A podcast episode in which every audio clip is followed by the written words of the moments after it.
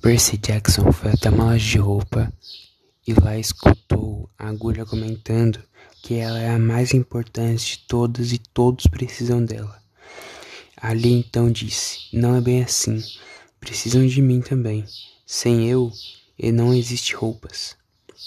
Então Percy Jackson responde: Hahaha, vocês não fazem ideia. Eu dou a vida para salvar o mundo. Eu sou o filho de Poseidon.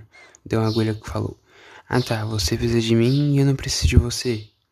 A linha respondeu: Também precisa de mim. E, e também não preciso de você. Então Percy Jackson disse: Eu só uso vocês duas para brigar e para ter algo para vestir. Vocês são tão fracas e que e só rasgam.